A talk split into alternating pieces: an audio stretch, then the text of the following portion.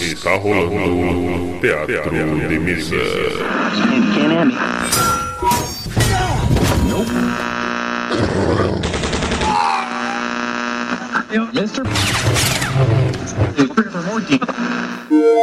Bem-vindos. Ouçam agora assuntos aleatórios.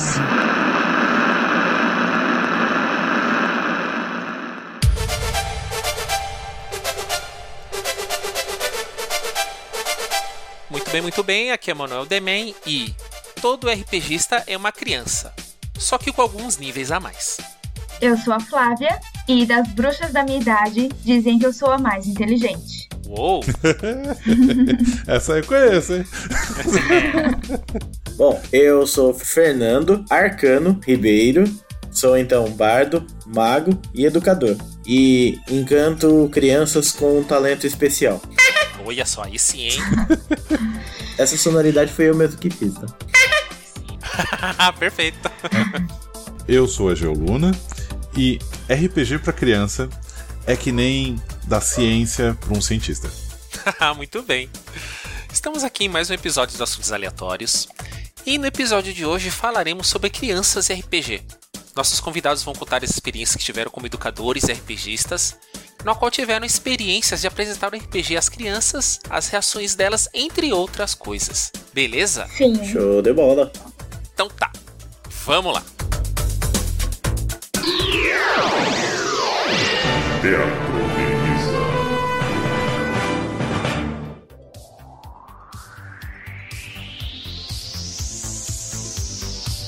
Muito bem. Bom, eu creio que todo RPGista, em alguma fase da, da sua vida, se pelo menos comprometeu ou teve a curiosidade de mestrar para uma criança.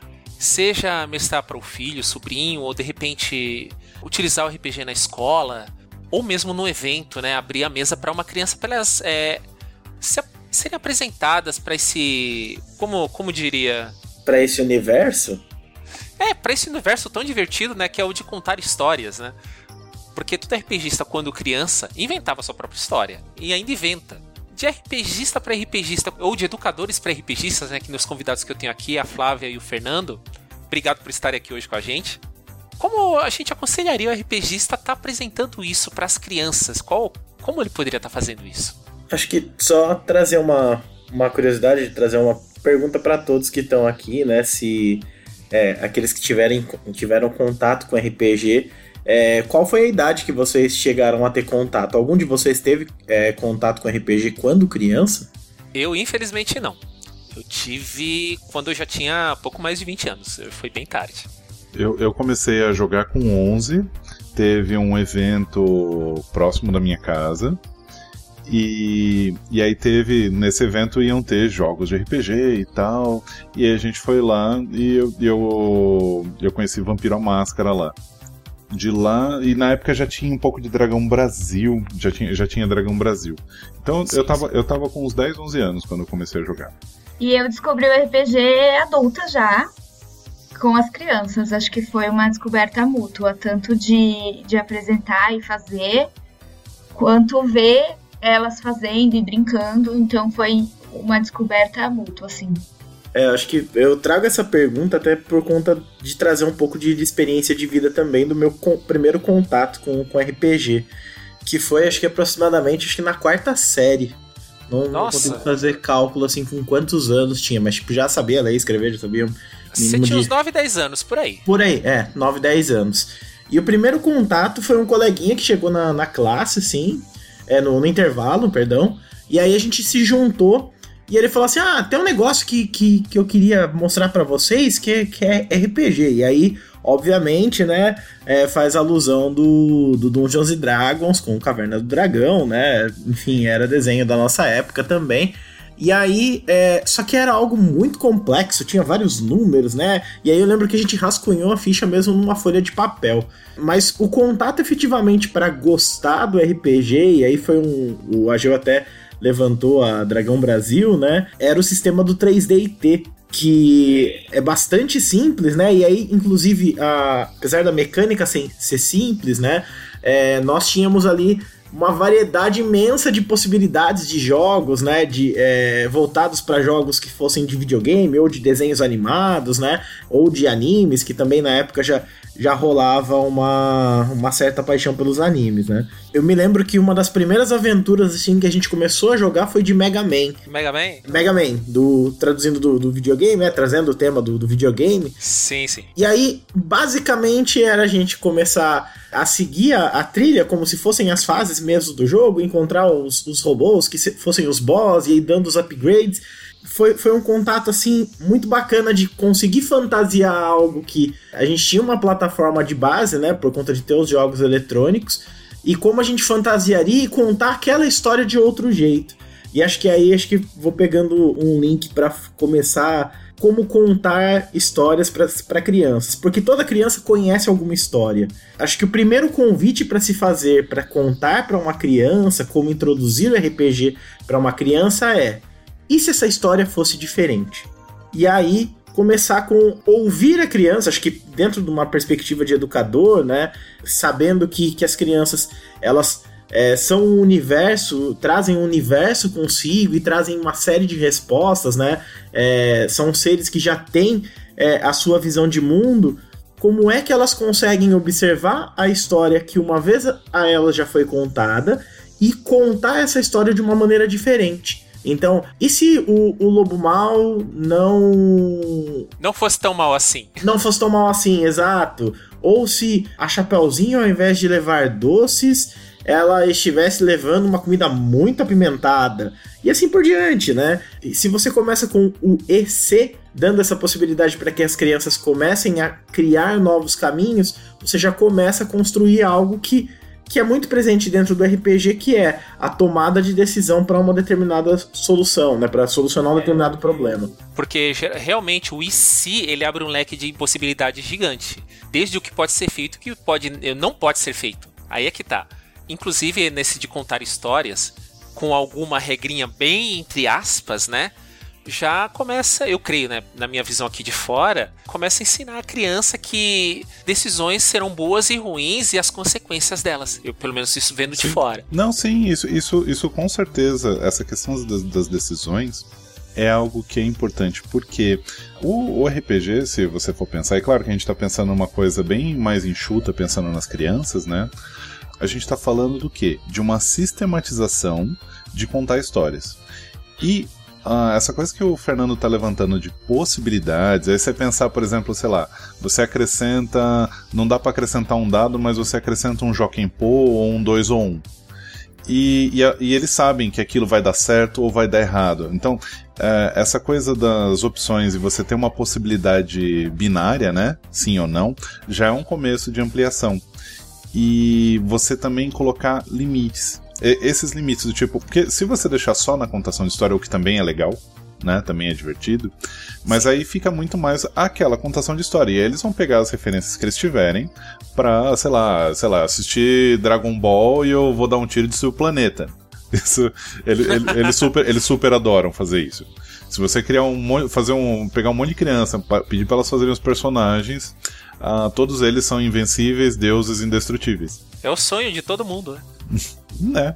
Então você tem essa coisa de criar limites para poder a história acontecer. É, eu ia comentar que eu venho da tradição de contar histórias, né? Eu, eu trabalhei numa biblioteca por três anos como contadora de histórias e quando eu fui para o SESC, que é onde eu conheci o Ageu e a gente começou a trabalhar, a gente instituiu toda sexta-feira o Dia da História. E aí a gente fazia cada sexta-feira de um jeito, e aí o Ageu trouxe isso. E se a história fosse um jogo? E se a história fosse uma brincadeira? E se eles pudessem decidir, né, o final e ter as personagens e tal? E foi aí que eu descobri esse grande universo, né? E falei, vamos, vamos lá, vamos fazer. E aí a gente começou, a gente teve duas experiências, né? Uma, porque a gente pensou, tá, vamos partir da onde? Vamos começar do quê, né? E aí a gente partiu de um livro que chama o que a gente escolheu, né? A gente comprou vários e aí a gente escolheu um deles que chamava, chama, né? Masmorra da Morte. É o livro-jogo, não é? Aquele livro-jogo, né? Do, é do Ian Livingstone. Isso, Ian Livingstone e Steve Jackson. Nossa, é muito bom. Só essa série de livros é perfeita. Eu acho que é perfeita para criança. Então, aí a gente começou a ler, né, o livro e ver quais eram as possibilidades, porque lá a gente tinha criança de 7 anos até 12 anos. É uma gama assim muito grande de idade, né? E cada um tem o seu imaginário, a sua referência, então é diferente assim. Não, claro, tem coisas parecidas em comum, mas tem coisas que não são comuns. Uhum. E aí a gente começou a primeiro dar uma olhada nesse, nesse livro e ver quais eram as possibilidades. E aí a gente tentou também é, simplificar algumas coisas, porque o livro também tinha as partes lá do, do poder, aí se você tinha um tanto de número de poder, você vencia, se você não tinha, você não vencia. E a gente achou que isso, para nossa idade, para as crianças que também nunca tinham brincado assim, podia ser um pouco complexo demais. Certo. Então a gente começou do, do começo. Vamos começar então pensando só nas decisões. Então as crianças elas vão decidir os caminhos primeiro. E aí era muito legal porque o Ageu ia lendo a história e eu ia desenhando a história. Porque a gente Ai, fazia um mapa. É, a gente pegava aqueles flip chart grande, né? Uhum. e a gente ia desenhando a história. E isso era muito importante, eu acho que isso é um, uma coisa que a gente descobriu no fazer, né? Que traz uma concretização do percurso. Então, eles deram uma história que eles entravam na masmorra e eles iam andando e encontrando seres lá e eles tinham que decidir o que eles iam fazer.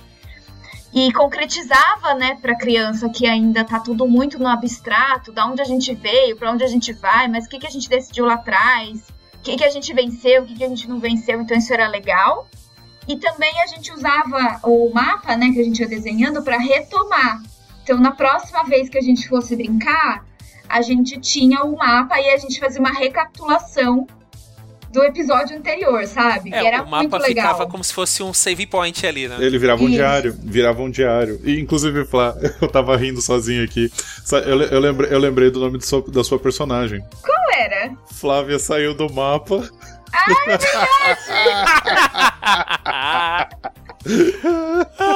É verdade. Por que será? E eu desenhava tão mal, tão mal, mas assim, pra eles era ótimo, porque eles, eles viam lá as bifurca- bifurcações, o gigante, o perigo e não sei o que, eles amavam. Peraí, peraí, peraí, peraí. A, a- Funcionou? Sim, super. Então você não desenhou mal. Passou a mensagem, não Ai. desenhou mal. É que às vezes eles olhavam e falavam assim, isso daí é um gigante? Né? Falava, é, é um gigante. Não, mas esse, esse do fazer o desenho é porque mesmo você lidando com a imaginação, é, principalmente para uma criança, né? Você dá um, um chão mesmo que imaginário para ela. Né? Pelo menos ela não vai se perder tanto. É, Isso, isso aí foi perfeito, perfeito que vocês fizeram. É, porque eu sentia que às vezes eles se perdiam dentro da própria história. Tipo, tá, mas peraí, da onde a gente veio mesmo? Aí a gente falava, Ixi, ah, até a gente veio faz dali. isso. É, e aí com o mapa, eles às vezes até pra tomar uma decisão, eles iam até a frente do mapa, daí eles olhavam, e aí eles começavam a conversar e falar, ó, mas ali atrás aconteceu tal coisa. Se a gente fizer isso aqui, a gente vai tomar uma decisão parecida e talvez não seja legal e não sei o quê. Então eles usavam o mapa como um ponto de apoio também pra decisão do que eles iam fazer. Isso é um grande ganho, assim, né? Nossa, Percebo. perfeito. E aí depois, só pra completar, a gente começou a deixar mais complexo, né? E aí o que que aconteceu? Eu não sei se hoje eu lembro disso, mas teve uma sexta-feira que eles desenharam as personagens deles. E aí eles começaram a colocar os poderes e as fragilidades. Então eles fizeram, né, como eles eram, né, a roupa que eles tinham, eles desenharam isso. E aí eles colocaram, né, qual, qual- quanto que, que era o, o máximo de poder ou o, o saber que eles tinham e o que, que eles também não tinham, qual era a deficiência deles. Mas isso, eles tiveram essa iniciativa, as crianças? A gente propôs como uma Ah, foi atividade. proposto. É, Ah, tá, a gente tá, tá. propôs como uma atividade. Ai, vamos fazer que personagem que você é da história. E aí eles iam, cada um lá, tinha o mago, tinha a fada, tinha não sei o quê. E eles iam colocando lá os poderes. E aí eu lembro que isso também foi bom pra trazer essa concretização da personagem. Então daí depois eles começaram a usar personagem super assim nas histórias, e aí usar os poderes. E aí, quando tinha alguma coisa, né, pra. Ah, tem lá o gigante que a gente tem que vencer. Ah, então vamos usar o Caetano, que é o mago, ele pode enfeitiçar o gigante, não sei o quê. Daí o Ageu trouxe o dado. Tá bom, então, se o Caetano tirar 5 no da cinco pra cima, 4 pra cima no dado, ele vai. Se não, não. Pelo menos nessa aí o Ageu tinha dado, né? É, ele tinha dado. O- Não, mas olha, tem uma coisa também. Rolou uma campanha, a gente conseguiu fazer uma campanha com começo, meio e fim, e, e, e- e metade da outra campanha, que depois a gente acabou saindo lá da, da região. Ah, que pena. Imagina, teve uma campanha de dois anos e mais uma campanha que durou alguns meses. E, ah, e tiveram alguns momentos incríveis, isso deu para mapear muita coisa. Então, por exemplo, ah, se você só deixar contar a história sem qualquer limite, você é só um contador de história. Pensando nessa adaptação para RPG, uma coisa que a gente foi amadurecendo aos poucos e foi muito útil. Um, essa questão pictórica que a Flávia falou. Então, eles não usavam só como mapa, aquilo virou praticamente um diário. Porque aí, quando estava escrito aqui foi um gigante, eles falavam, ah, aqui foi quando a gente enfrentou o gigante. E virou um diário. É- Era um mapa e era um diário. Foi, foi muito importante. E uma outra coisa que a gente foi amadurecendo, levou um tempo, né? Não, não foi uma coisa do nada. A gente começou a pensar, como é que eles vão fazer para eles não, fo- não se tornarem contadores euísticos, né? Só, só eu faço. É, porque isso que você falou é o, o âmago do. Pelo menos do, do role-playing game, o clássico, é o grupo. Isso. Tipo, terão os momentos de protagonismo pra cada um, mas só que o geral é um ajudando o outro. Não é tipo eu faço, eu aconteço. Vai ter o seu momento. Mas só que o, tem que deixar o coleguinha fazer acontecer também. E, e- e que você não vai dar conta de fazer tudo. Que nem isso que a, a Flávia citou, que alguém já sabia que o outro era um mago e o mago conseguia fazer. E isso, isso foi funcionando de um jeito que a gente fez o quê? Ah, o personagem, eles podiam fazer o que eles quisessem. Aí ah, tinha um aspecto, a gente foi estimulando esse lance do aspecto, e aí daqui a pouco não tinha nada numérico, né? No, tipo, não tinha o poder 10, 15, 20. Não. Era só, ah, eu, eu, uso, eu uso o poder do fogo. Beleza, tá livre. Vai lá. Mas o que acontece? O que importava era o momento de uma decisão. A gente vai virar para esquerda ou para direita? A gente vai atravessar isso com A, B ou C? E aí nessa questão, para você pensar naquele grupo, aquele grupo de crianças, o que, que elas tinham que fazer? A gente impôs uma regra, né? Duas, vai. Não importa qual era o tipo do personagem, porque ele podia ser com cara de monstrão, podia ser o que eles quisessem. Mas ele era um herói, não tinha espaço para não ser um herói. Todos eles eram heróis e todos eles sempre estavam em grupo, então eles não tinham opção de se separar. Então isso gerava o quê? O conflito do que a gente vai decidir e do que a gente não vai. E a gente fez umas cartinhas com A, B, C e D, onde eles tinham e fala. E aí o que acontecia? Eles, eh, quando tinha a decisão, eles quem quisesse falar podia falar, mas tinha que falar pensando no grupo e tinha que falar algo que fizesse sentido. Não podia só responder, ah, eu concordo com o outro. Não, você tinha que fazer uma proposta. E ah, isso foi desenvolvendo neles a capacidade de argumentação. E, e eu, eu vou te falar, foi impressionante. Eu fiquei. Teve, teve momentos que eu, eu e a Flávia, a gente olhava um pro cara do e falava, cacete! Sim, era muito incrível. de repente você via uma criança. Ó, eu lembro, eu lembro muito desse momento. Tinha lá um grupo, tinha uma sala com armadilhas, cheio de armadilhas. E uma coisa meio Indiana Jones. Tinha um crânio lá no fundo, o crânio tinha um cristal no olho e alguém tinha que entrar sabendo que tinha um monte de armadilha. Aí fizeram a discussão quem que ia fazer, quem que não ia, e tal. Uma pessoa, um menino, topou entrar e entrou. Só uma perguntinha, qual a faixa de- da, da idade dessas crianças aí? Ah, naquela época eles estavam com, Flá, uns 8, Ah, de 9? se... Não, de 7 a 12. A gente tinha um grupo bem misturado. Era bem misturado nesse- nessa ocasião? Sim. Ah, tá. Mas vai, pensando na época. Eu tô pensando nas duas que foram importantes nessa história, Flá. Não sei se você lembra da. Que teve uma daquelas que a gente achava que era gêmeas, as meninas, que foi orientando o outro mocinho que entrou na sala. Você lembra disso, Flá? É o Kaique? O Kaique, isso. O Kaique tinha o quê? Uns nove? O Kaique tinha uns 10 já. E a mocinha? É a irmã da Ayla, não é? Isso, nossa, você lembra os nomes. Ok. Alguém tem que lembrar os nomes. eu não lembro o nome da menina, mas eu lembro que ela era irmã da Ayla. Tá bom. Tinha a Ayla e a irmã da Ayla. É, era a irmã da Ayla que era mais velha. A Ayla era mais nova. E, a- e aí o que, que rola? é, basicamente, ele era o ágil e ele topou entrar. Porque todo mundo sabia que ele poderia morrer. Então tava aquela tensão. Imagina 20 crianças paradas, tensas, ouvindo a cena. Você consegue imaginar 20 crianças quietas, prestando muita atenção no negócio? Olha, Tensão. mais ou menos. Não, elas passavam mal, real. Tipo, ai meu Deus, é agora, é agora. Era muito engraçado. E aí chegou uma decisão que era o seguinte: o rapazinho tava lá dentro da sala, ele tinha que tirar. Aí tinha as opções: tira o crânio, pega o cristal, devolve o crânio. Tira o crânio, deixa o crânio de lado tal. Essa mocinha, ela me argumenta. A gente tá falando de alguém entre 9 e 10 anos. Fala assim: olha, ele não pode fazer isso. Pera lá. Ele vai tirar o crânio, vai disparar alguma coisa. Se ele devolver. E ele vai ter que tirar o cristal. Se ele devolver o crânio, vai- o crânio vai voltar com um peso diferente pro pedestal. Então ele não pode devolver o crânio. Ele só tira, pega o cristal e vem pra fora. Nossa! Isso, a gente tá falando disso.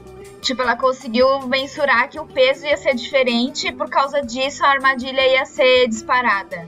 Olha só, acho que ela assistiu Indiana Jones, hein? E o grupo todo falou, como assim? Tipo, ninguém entendeu primeiro, eu lembro disso. Daí ela explicou isso do peso. Daí eles, é verdade, é verdade, não pode devolver então, meu Deus, não pode, sabe? Foi muito bom. É. O que eu percebi que, pelo menos no que vocês apresentaram RPG, vocês conseguiram fazer ó, todo mundo se unir ali. E todo mundo contando a mesma história e todo mundo querendo que a história fosse pra frente. E é uma história que durou dois anos, como a Geo falou. Nossa. Tipo, é, é a Masmorra da Morte por dois anos. A gente não mudou de livro, não mudou de história por dois anos. Uhum. Com o mesmo grupinho. com o mesmo grupo. E essa coisa que o Ageu falou de todo mundo fazer junto foi muito forte, assim. Eu lembro que no começo eles falavam, ah, mas eu posso ir lá, eu posso resolver, não sei o que. A gente falava, não, qual que é a regra? E tinha as plaquinhas, né, A, B e C. Então a gente dava as opções e eles votavam. Também tinha isso. Às vezes tinha alguém que não concordava com o voto, do tipo, o voto que venceu, mas falava, bom, vocês tiveram tempo de discutir, pensar e votar. Você não concorda, mas o grupo todo votou no B, vai, você votou no A. E, então é isso, é o grupo, é o que o grupo decidiu. E aí eles, ah, não, tá bom, é o que o grupo decidiu, então vamos. E não tinha isso do tipo, ai, mas a gente errou e foi você, não sei o quê. Não tinha isso, assim. Lembro que tinha muito essa coisa de, não, a gente decidiu e a gente vai bancar o que a gente decidiu. Ah, mas com certeza, se tudo desse errado, aquele único que votou contra falou assim: foi que eu falei? Faz parte da vida. Faz parte. criança, né? E aí, só pra finalizar, teve o final, né? A grande final, porque a gente encerrou a história. Como é, eu, eu já sabia que eu ia sair do Sesc, eu, a gente combinou. Falei, o Ageu falou: não dá pra gente terminar esse ciclo sem terminar o masmorra, né? E aí a gente teve o dia da grande final. A gente avisou eles antes que ia ser o dia da grande final. E eles foram, tipo, em peso nesse dia. E foi assim, tipo, parecia final de Copa, sabe? Super emocionante. Gente, que lindo. Eles super, tipo, ai, é hoje, não sei o quê. E aí a gente começou a jogar. E eu lembro que eles escolheram um caminho lá que eles morreram. Meu Deus do céu. E eles, não, a gente morreu, não sei o que, e agora? Daí eu e o Ageu, a gente já tinha pensado sobre isso, né? O que a gente faria se eles morressem. E aí a gente pensou que eles poderiam ter uma vida, né? Tipo, só teriam direito a uma vida. E aí eles então morreram, e aí depois eles reviveram. E aí a gente. Mas, é, mas não- eles não morreram no dia final, Flávia. Não foi no dia final.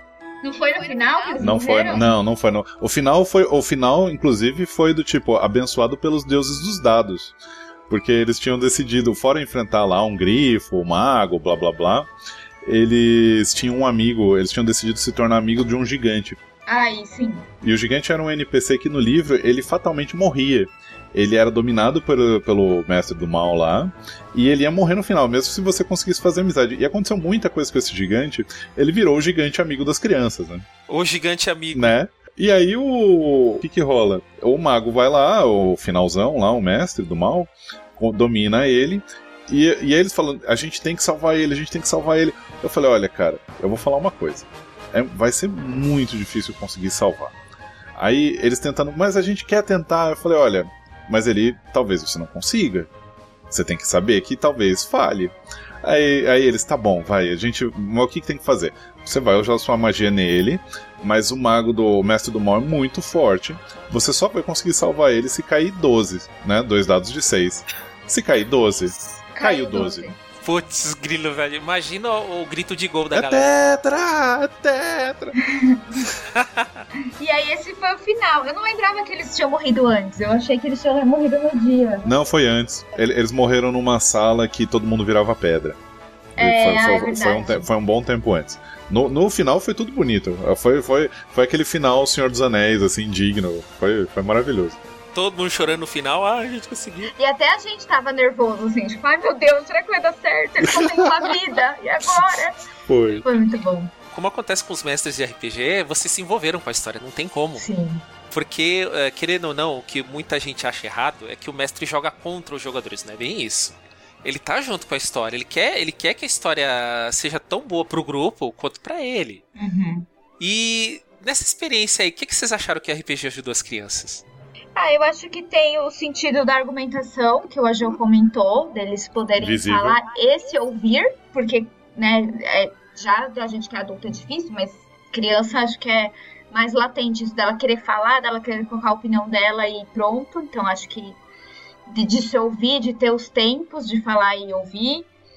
Eu acho que também teve esse lance da coletividade, deles poderem tomar decisões juntos de saber o que o outro era, então conhecer o outro, né, a personagem do outro, se interessar pelo outro e saber, olha, ele que é o mago, ele vai poder fazer isso, ele vai poder ajudar. Então, lembrar do outro, né, não tipo só eu resolvo, mas o outro também pode, né?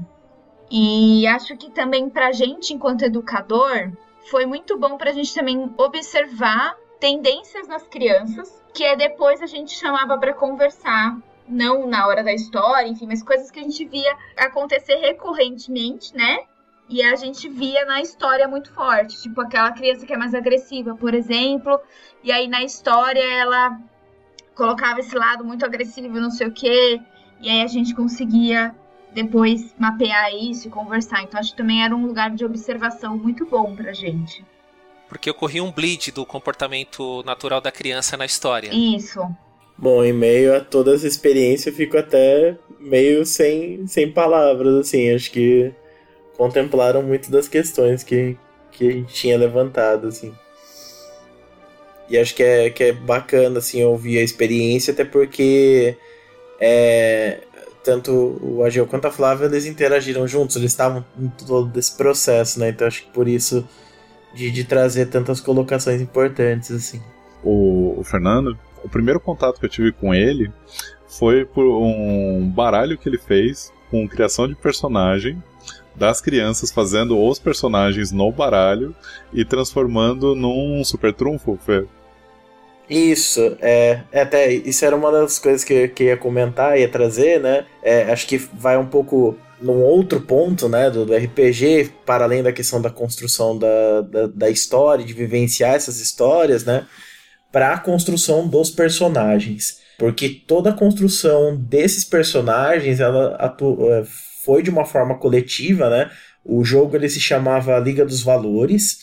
E aí o, o intuito do, do jogo né, é justamente de trabalhar a questão da criação dos personagens e discutir também a respeito desses poderes que esses personagens teriam. Porque esses poderes, na verdade, não seriam poderes utilizar minha bola de fogo ou meu machado super poderoso. Na verdade, era aproximar realmente esses super-heróis muito de características que são características humanas.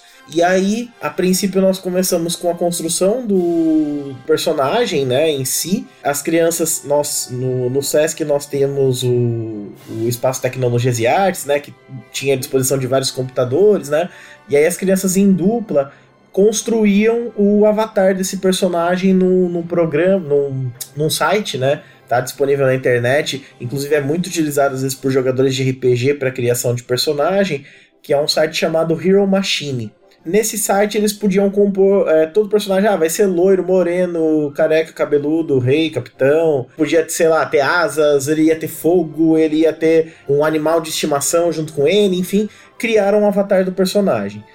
E aí, dentro desse grupo, né, era um grupo grande de crianças, é, eram 100 crianças que, que nós atendíamos, 100 né? crianças?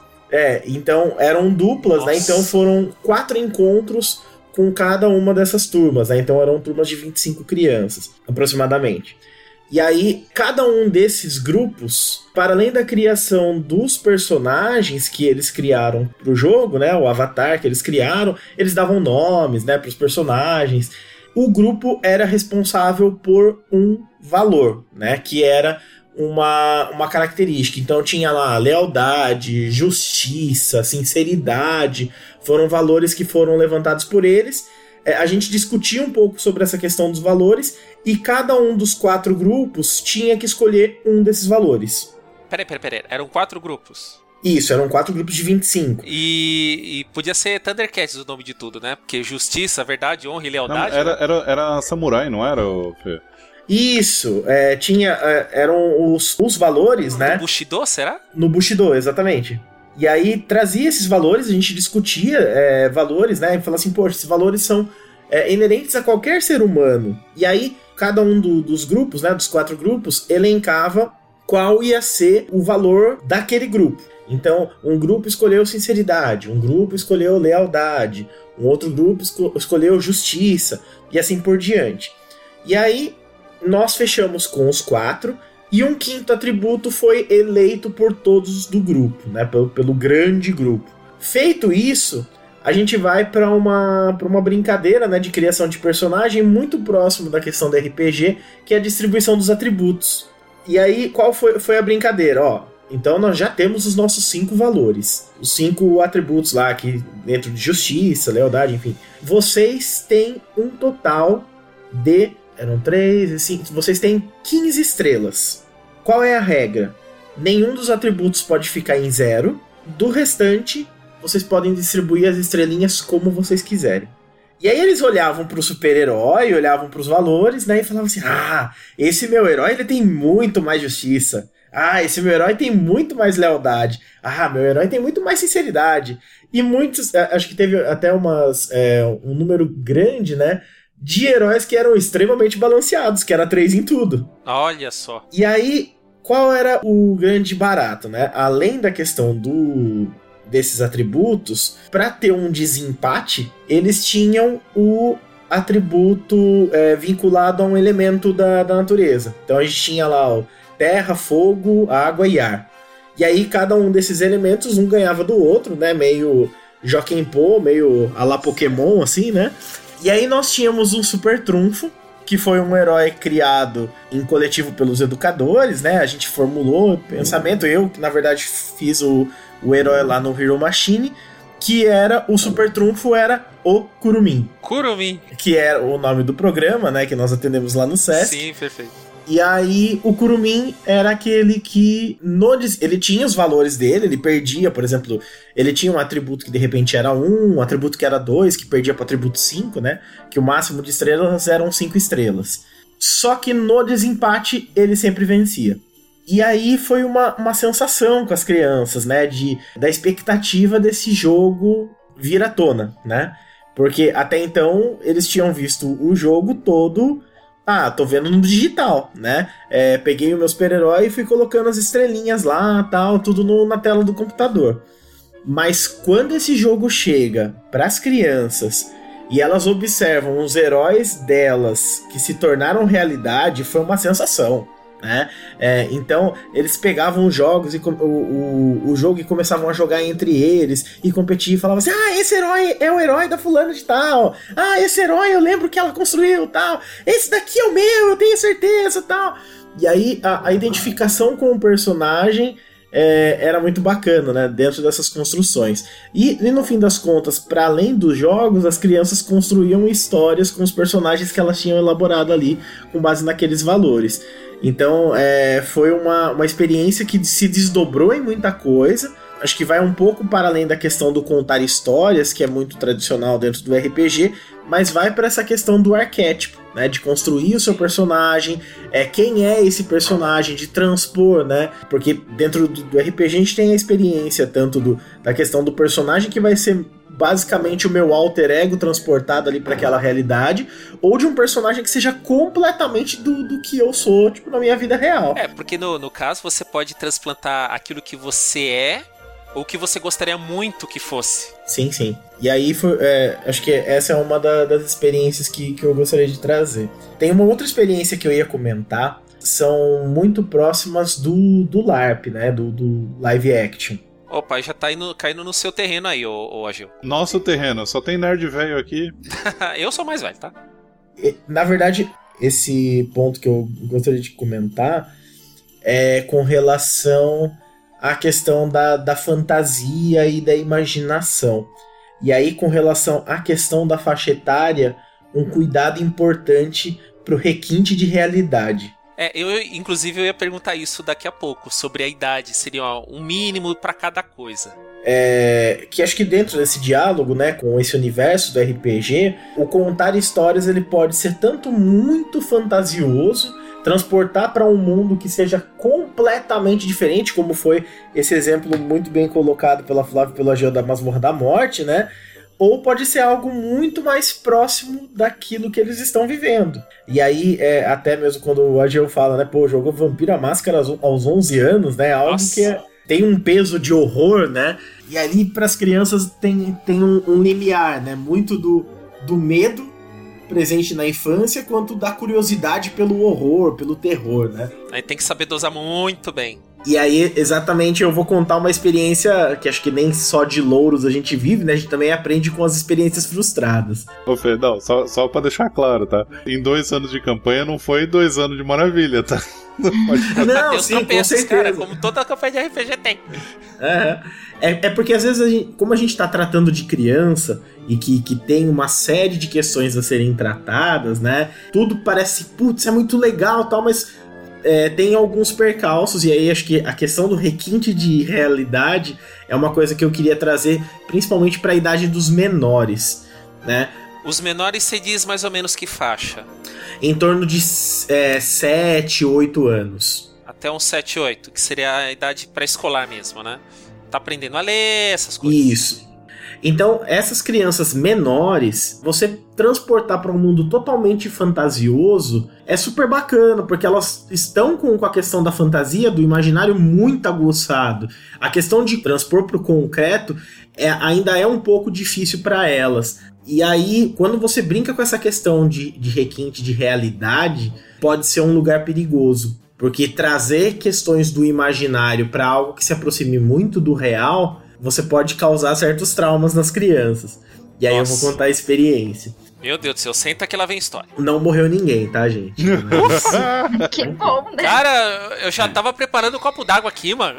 Não, mas um, so, todos sobreviveram, na aventura e na, na vida real. Ai, maravilha. Bom, a aventura ela se passa num espaço velho conhecido das crianças, e que o Ageu também conhece, que é o Parque da Biquinha. Não, mas, não, mas lo, localiza, localiza o, o, que, que é o Parque da Biquinha, onde que é. O Parque da Biquinha é um parque situado aqui na cidade de Sorocaba, próximo ao Sesc Sorocaba, e é um espaço que a gente consegue é, se deslocar a pé, né, do, do espaço do Sesc até o, o espaço do parque. Ele é um parque fechado e ele é um parque que a gente costuma utilizar muito com as crianças para atividades relacionadas ao meio ambiente ou para o livre brincar, para trilhas e tudo mais. E numa dessas trilhas, eu juntei um grupo de crianças e falei assim: vocês querem ouvir sobre uma aventura que se passou aqui no parque? Meu Deus do céu. Propondo para elas sobre como a gente ia viver essa aventura. Beleza. Aí começa a contar histórias relacionadas ao parque, a questão da bica e tudo mais. E o parque tinha uma casa que era uma casa que, que já estava bastante depredada. Cara, já tô preparando a trilha sonora aqui. Pera aí, vai, segue. Se, se vocês acham que a casa é o problema, vocês estão muito enganados. Porque não tinha nenhum zumbi, nenhum morto-vivo ou nenhuma criatura horrenda dentro da casa. Poderia ter sido, né? Mas não. A questão da casa e até a questão de a gente manter um certo distanciamento da casa e tudo mais, era algo que, que as próprias crianças já cultivavam. E aí era uma coisa da gente desmistificar essa questão da casa.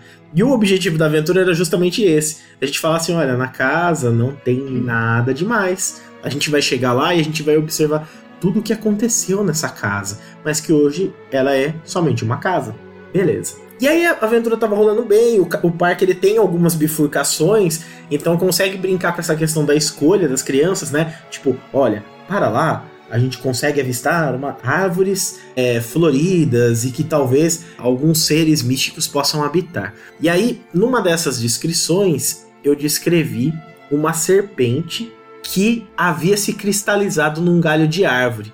E aí era um galho de árvore todo contorcido que ele dava voltas numa árvore e que realmente parecia uma serpente. Nossa. E aí, a princípio, assim, a galera dos mais velhos, né? E aí é uma questão que no, no Curumim, né? Assim como, como a experiência que, que o Ageu e a Flávia trouxeram, nós temos a, a faixa etária muito mista, né? Então vai dos 7 aos 12. E aí, os mais velhos vibrando, é, vamos, você quer, tal, tal, tal, tal. E os mais novos quietos, sem falar nada, mas seguiram. Tipo assim, com aquele olhão regalado, ah, vou, né?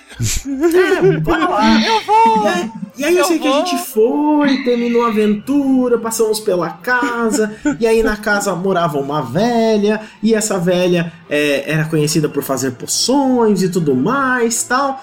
Mas essa casa ela havia desocupado, porque afinal de contas ela não, não conseguia mais achar as, er- as ervas que ela é, precisava ali no parque, então ela foi embora e a casa ficou conhecida como a casa da velha, mas agora era só uma casa e tudo bem, vai lá. Era a casa da velha, agora é só uma casa velha. Exato. E aí, passou. Foi tudo muito bom, muito divertido. Dias depois, chegam os responsáveis de uma menina Ai, para comentar que a menina não conseguiu dormir por uma noite seguida e na segunda noite não queria dormir porque ela ficou com muito medo porque a, a cobra estava lá na serpente e como que ela ia voltar pro parque de novo sendo que a cobra poderia estar lá e não sei o que tal tal tal tal Meu Deus. Resumo da ópera. A questão do requinte de, de realidade para crianças menores. Então, tra- trazer, né, uma O questão. Agil tá dando risada, Pe- né? Penny, De- Penny Dreadful pra crianças.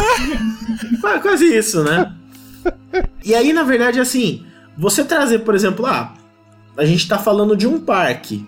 O parque tem natureza. Não era nenhum animal, não era nenhum monstro, mas era uma cobra. E simplesmente pelo fato de apontar para um galho que parecia uma cobra foi o suficiente para que aque- aquele galho se tornasse uma cobra. Nossa. Então, é, acho que é- esse é o ponto, né? Não precisaram monstros, vampiros, demônios, demogorgons para que as crianças ficassem com medo. Imagine se, se- o, o Ageu vai, vai entender a minha referência, né? Imagine se naquela época já existisse Stranger Things e que a gente Meu tenha Deus. e, e não, aqui na cidade a gente tem uma cúpula de uma igreja que não terminou de ser construída, que parece a aranha do Stranger Things. Então, se, se recorresse ao mesmo requinte de realidade, realmente as crianças não dormiriam, né? Meu Deus. Manda uma foto disso pra mim. Lembrando, lembrando histórias, histórias para crianças são distantes, ou, né? Um mundo, ou alguma coisa longe. Nada que elas Né? estejam ali. Então, sempre quando for contar algum tipo de história para as crianças, principalmente para as crianças menores, você consegue recorrer ao universo do fantástico o máximo que você puder. E aí, inclusive, é algo que, pro ponto né, do- dos benefícios do RPG, estimular a imaginação nesse momento é brincar com uma série de possibilidades. E aí, inclusive, a resolução do- do- dos problemas, você consegue estabelecer pontes dessas resoluções de problemas. Porque a criança ela vai mimetizar uma situação, um problema que ela viveria no mundo real, só que num mundo completamente diferente, que é esse mundo do imaginário, e que ele não tem essas similaridades tão reais, né? As características tão reais, mas as situações, problemas de tomada de decisão acabam sendo muito semelhantes daquelas que ela vai levar para a vida toda, né? E aproveitando esse gancho aí que você falou das, das realidades, as temáticas, o que seria mais ou menos recomendado pra cada idade? Tipo assim, o, o tipo de, de mundinho que você vai apresentar pra elas. Mais ou menos, porque você falou que tem um grupo misto. Então acho que fica meio complicado você dosar, mas se eu pudesse separar, vai. Eu tenho um grupo que as crianças são 5, 6 e 7, depois 8, 9 e 10. Daria pra meio que alguma coisa recomendada pra isso? Com certeza, e acho que aí a gente pode, inclusive, é, até uma das perguntas que eu acredito que seria, que é com relação aos sistemas. É, porque o sistema é a mecânica. É como eu coloco limites ali para as coisas para fazer. São os direitos Uhum. e deveres do RPG, vai, do, do jogo. Mas eu tipo a temática, tipo, ou fantasia medieval, então dependendo da idade, uma coisa um pouquinho mais assustadora ou não, mais ação.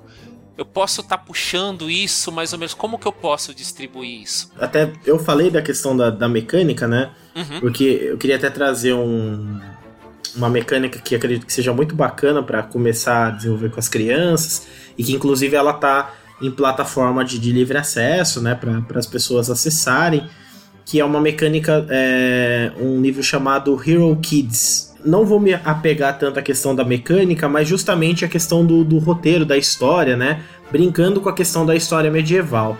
Que basicamente é um vilarejo onde as crianças começam a treinar desde cedo as suas habilidades e elas é quem cuidam da vila porque os adultos estão muito atarefados para combater os monstros que estão para fora dos, dos domínios da, do vilarejo. Nossa, que diferente! Então, elas acabam tendo que cuidar de coisas que seriam muito, entre aspas, comuns, mas vistas por elas como aventuras. Por exemplo, elas vão ter um grande festival. E aí o, o porco, né, que está sendo ali assado, ele é roubado pelos goblins. Mas era então, um porco a... gordo? Possivelmente. É, eu, eu, tô, eu, tô, achando, tô achando que isso tem Era alguma um verdadeiro pessoal, capão redondo. Bom, elas estão lá com esse capão redondo sendo assado. E aí, os goblins invadem a vila e roubam esse porco assado e levam. Mas era o porco das festividades, faz parte do, do ritual deles. E aí então eles têm a tarefa de chegar até os goblins, descobrir onde eles estão, rastrear as pegadas e conseguir convencê-los a devolver, mesmo que seja talvez de forma forçada ou de forma amigável, o porco que é tão importante para a vila. Então, percebam que assim, a temática acaba indo para um mundo medieval. Sim, sim. Mas o que eu trago aqui para essa discussão, né, desse universo, é trazer tarefas que estejam próximas a tarefas do universo infantil. Porque uma criança, por exemplo, né, é, hoje ela é bombardeada por uma série de estímulos a questões como matar inimigos, é, matar o maior número de pessoas, né? É, seja pelos jogos de videogame ou pelos filmes, enfim.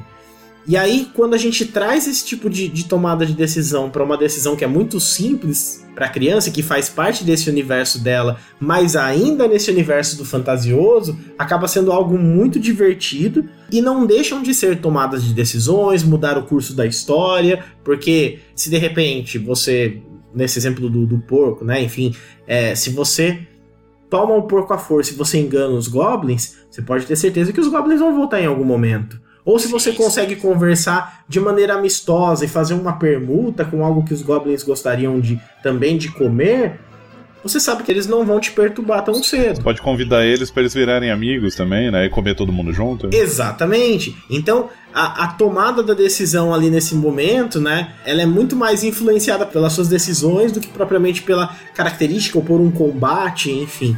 São coisas que que podem acontecer aí. Até nesse, nesse sistema do Hero Kids, ele também tem é, situações de combate, né? Mas ele tem, por exemplo, artifícios que você pode fazer. Por exemplo, ah, você está enfrentando um grande monstro, você tem comida. Você pode arremessar para o monstro ir para longe. E simplesmente você vence o combate.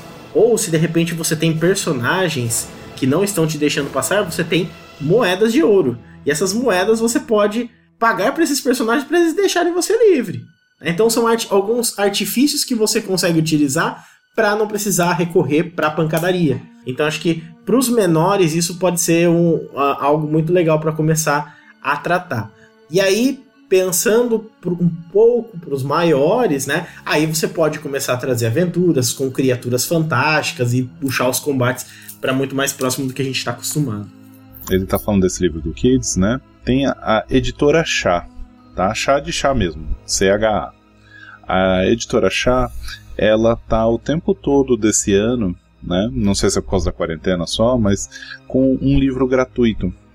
Esse livro gratuito chama Histórias Incríveis e ele é um livro que ele fala de contação de histórias para crianças e ele cita que quando começou a escrever o livro ele está pegando de referência ao filho dele que ele começou a contar a história com 4 anos.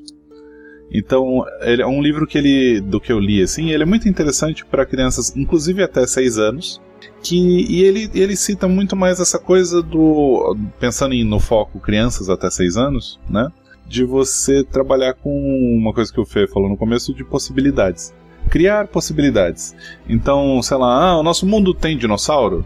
Ah, tem dinossauro. Mas e aí, tem coelho? Tem coelho. E aí, os dinossauros os coelhos conversam?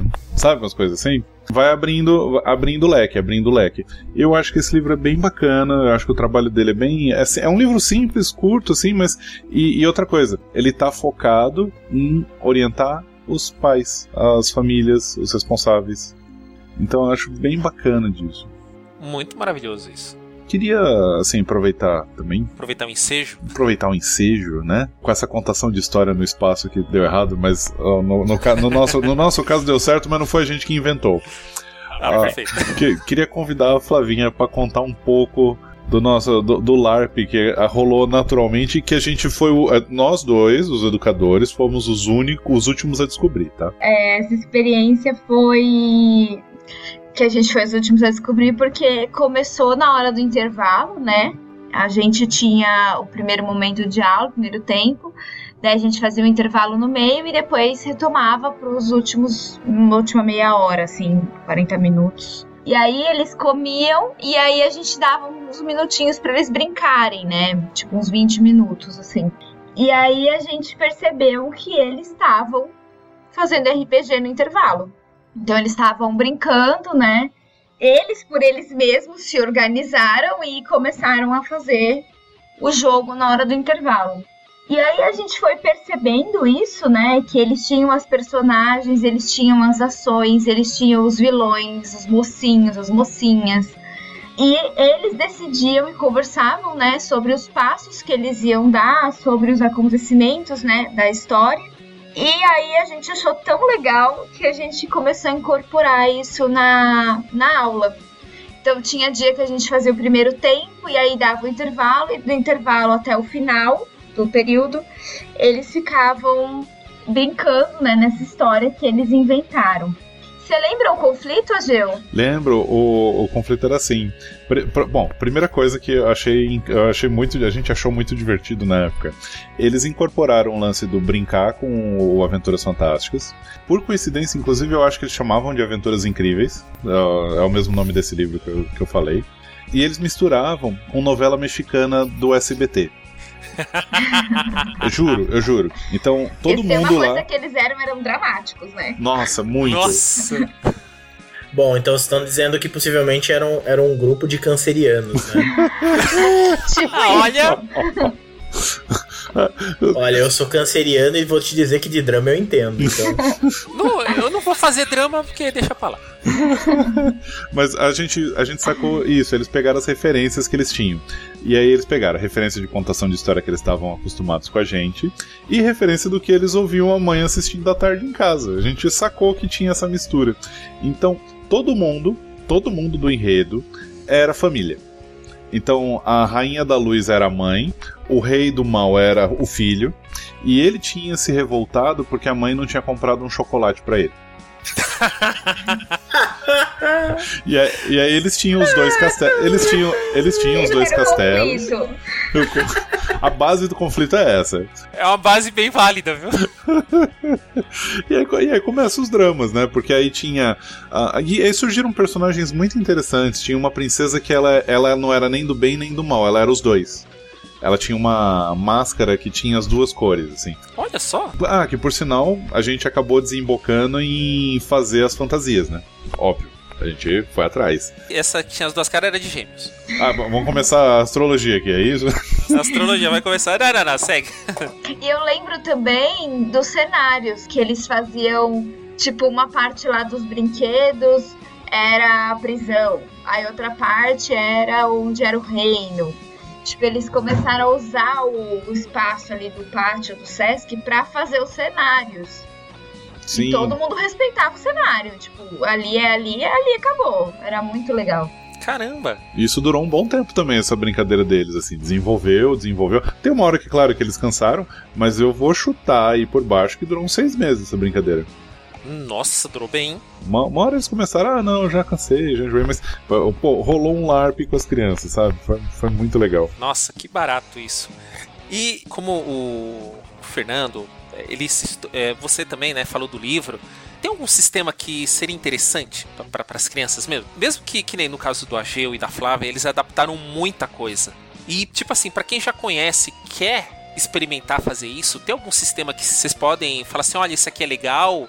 Ou não importa? O que vale é você pensar com um pouquinho de antecedência de preparar a aventura para as crianças e ir se adaptando na hora? Olha, vou te dizer que assim, o sistema diz muito de estatística.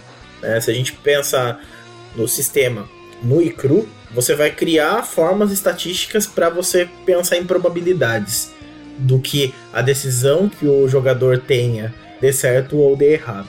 O Agil muito bem mencionou a questão do Joaquim Poe, né? Você consegue narrar aventuras e aventuras com Joaquim Poe, inclusive uma das aventuras de Vampira Máscara mesmo que eu joguei, né?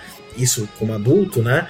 Uma das mecânicas você tinha o Joaquim Poe, mas se o inimigo ele fosse, é, num determinado momento, se você conseguisse uma determinada disciplina, você acrescentava para além do pedra, papel e tesoura, você tinha bomba. Ah, eu lembro disso. Era utilizado para quem tinha potência, né? Eu lembro. Isso. E aí, a, a, com, com a potência, você tinha a bomba, a bomba ganhava de pedra e papel, só perdia para tesoura. Então era uma forma a mais para você dizer que você era mais forte. Enfim, mas o Joaquim Pô, acho que é uma possibilidade, você consegue narrar histórias com uma moeda, jogando cara e coroa. Né? Então, de repente, o personagem, para ele ter um bônus, né? para ele ter mais chances de ter cara, ele ganha um número maior de moedas. E assim por diante, né? E você, você joga várias moedas ao mesmo tempo.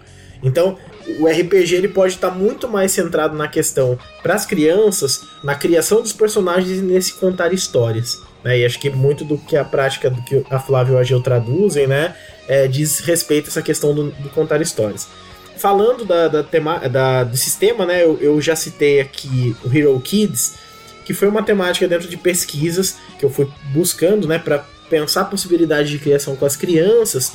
E o Hero Kids, ele tem uma, uma questão muito simples, que é justamente aumentar a probabilidade de resultado positivo acrescentando dados. Então, você tem ali um número muito pequeno de, de dados, né? Você tem três características. Você tem ataque à distância, ataque é, de combate corpo a corpo, magia, e aí você tem a defesa. Basicamente, para você mensurar quem tem sucesso numa situação de combate, o jogador de ataque, se for um ataque corpo a corpo, ele vai rolar os dados de corpo a corpo, ou de, de range, né? Ataque à distância, ele vai rolar os ataques de ataque à distância contra uma defesa do oponente. Né? E aí você tem algumas habilidades que te propiciam um ataque a mais, é, regrinha, por exemplo, ah, se o oponente está caído, você acrescenta um dado a mais com um limite de 3 e assim por diante. É, já tem um pouquinho mais de permutações, né? Isso. Mas essas regras um pouco mais complexas, inclusive o sistema, ele diz que, bom, se você for, é, se estiver narrando com crianças maiores, você pode utilizar, ou se forem crianças menores, você tem a opção de não utilizar essas regras ou utilizar essas regras com a ajuda de um adulto. Mas basicamente é um sistema que ele tá ali para te orientar a jogar, né? E acho que qualquer sistema que você venha a utilizar, existe a regra de ouro do mestre, né? De poder dar a sua pincelada, o seu toque para pra deixar divertido. Né? O ponto é deixar divertido, né? Então se a, Exato. se a regra for ficar muito pesada, você diminui, você, você, você subtrai regra. De fato. Uma outra, uma outra possibilidade de regras muito, muito diminutas pega dois dados de seis que tem uma quantidade boa de variações. Uhum. Aí você fala, isso é, sei lá, fácil, médio ou difícil, muito difícil. Então uhum. você só fala o fácil, médio e difícil. E aí você fala: olha, isso que você está querendo fazer, você, sei lá, é um ninja, você é muito rápido, isso vai ser fácil. Se você joga esses dois dados, você tem que tirar acima de 5. 5 ou mais. Já pronto, sabe? Você vai fazendo. Você faz só uma escala de dificuldade, médio, fácil, médio, difícil. E de, de acordo com o personagem, você contextualiza ele. E aí você pode ficar só com dois dados de 6. Funciona muito bem também.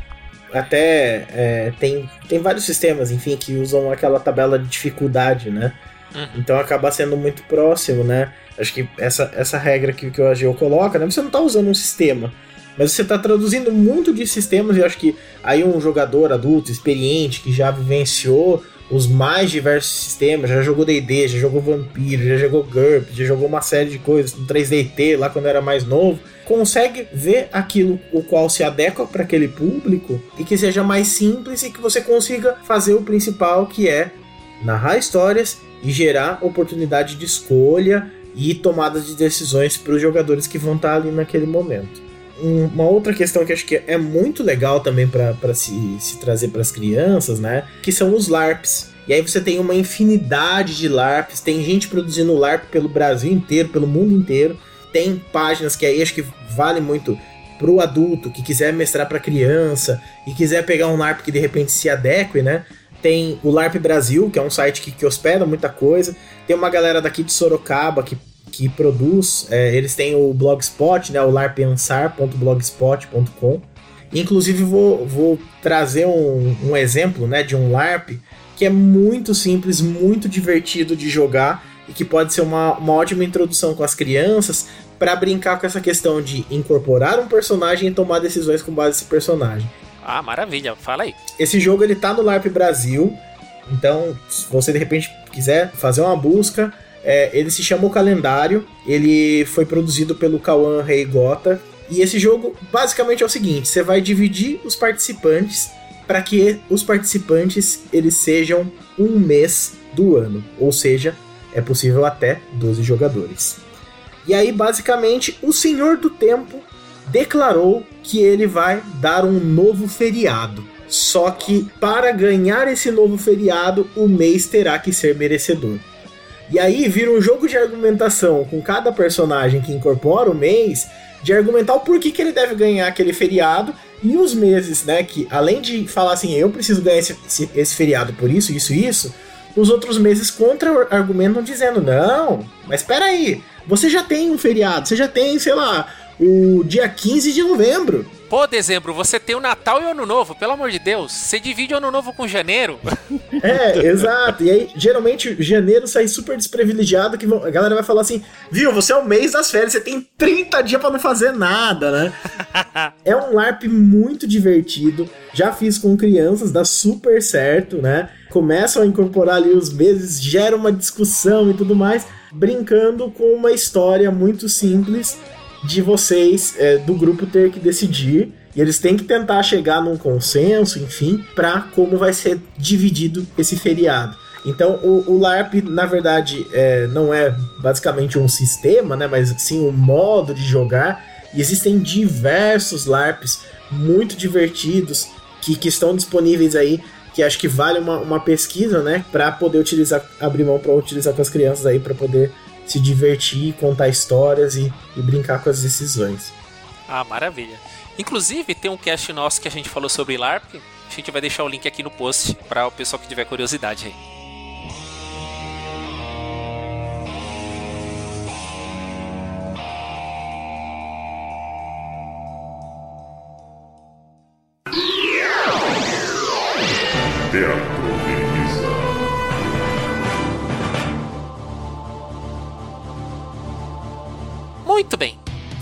Depois desse bate-papo aqui bem instrutivo, com várias experiências maravilhosas aqui que a gente ouviu sobre crianças RPG, o que, a gente pode estar considerando aqui e falar de forma resumida aqui para o pessoal que quer mestrar para crianças, essas coisas, finalizando aqui o bate-papo? Uma dica bem sucinta é: não tenha medo de contar histórias. Até o, o quanto a tradição da oralidade ela é algo ancestral dentro da humanidade. O ser humano ele traz dentro de si a característica de contar histórias. Brincar de contar histórias é algo muito divertido com as crianças e quando elas se tornam parte dessa história, tomando as escolhas, né, as decisões de para que rumo essa história pode seguir, se torna ainda mais divertido. Então não precisa ter medo não. É só juntar o grupo de crianças, junta lá seus filhos, pega sobrinho, quem for, pega uma história qualquer, fantasia em cima dessa história e deixa a critério deles decidirem para qual rumo a história vai seguir.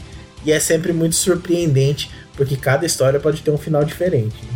Ah, eu diria que é isso, né? Que ele também falou da gente não ter o medo, mas eu também diria que a gente aprende muito, sabe? Eu contando aqui, né, rememorando, me deu muita saudade e eu fiquei até meio introspectiva agora no final, lembrando desse processo, sabe? De quanto eu aprendi muito. E é isso, assim, das surpresas que aparecem. De como as crianças também trazem contribuições. E pra gente que é educador, isso é muito rico, assim, né? De como a gente vai percebendo a argumentação, aí vai percebendo que eles estão mais tímidos, aí de repente eles estão mais falantes, e aí eles vão se empolgando e vão desenvolvendo essa coletividade, até chegar numa autonomia de poderem brincar sozinhos e não precisar mais da gente para mediar, que eu acho que esse é o ápice para mim assim de uma boa conquista, é quando eles desenvolvem autonomia para poder fazer aquilo sozinhos, sabe? Então, é um grande ganho, assim, um grande aprendizado para mim.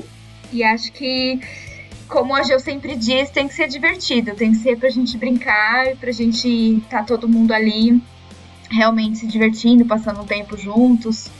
Acho que esse é o grande aprendizado, assim, pra mim.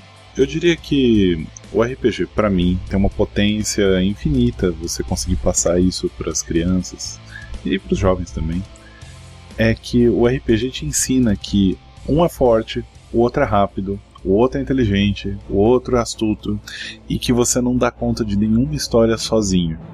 A, a grande potência é que você tem a sua qualidade, você é especial por o que você tem e todo mundo depende de você e você depende de todo mundo. Então, acho que essa rede de interdependência, essa rede de apoio e essa rede de inclusiva de admiração mútua, porque é aquilo, né? O você, sei lá, é o bicho verde pequeno e o outro é o bicho marrom e gigante.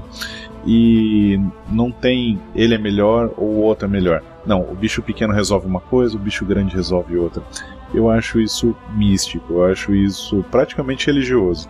E eu digo isso, do tipo, sempre que for para jogar, ajudar essa confraternização com as crianças e essa valorização das diferenças em si. É, com essas palavras maravilhosas do Ageu, vou encerrando o cast. É, agradecendo novamente a participação do, do Ageu, né, que está aqui com a gente de novo. E a participação da Flávia e do Fernando, que enriqueceu muito esse podcast aqui. E espero que esse bate-papo tenha ajudado vocês aí que estão ouvindo, para quem quer mestrar para criança ou lidar com crianças, né, pelo menos na parte de jogos. E também qualquer groselha que tenhamos falado, por favor, nos avise e nos corrijam, que vai ajudar a gente a crescer como podcast. Beleza?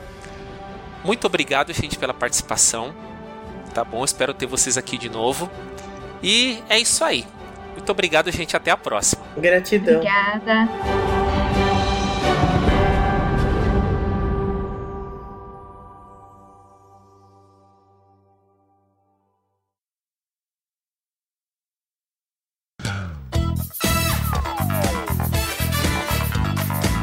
A gente só falou menos besteira, né? É, foi, mas foi legal. É que era pra, era pra crianças, né? exatamente. Nossa, que bom que vocês não falaram que é porque tem uma mulher. Que eu ia falar, gente, isso é machista, tá? Só porque tem uma mulher não pode falar besteira. Que bom, ai, que bom. Como se mulheres não falassem besteira. Né? É, mas eu, eu tô muito acostumada a estar em lugares que os caras falam palavrão e pedem desculpa pra mim. Eu falo, gente, peraí, né? Você já solta logo, desculpa é o caralho, né? É, o caralho, Ah, meu Deus. Ai, fiquei feliz Ai. agora. Ai, maravilha.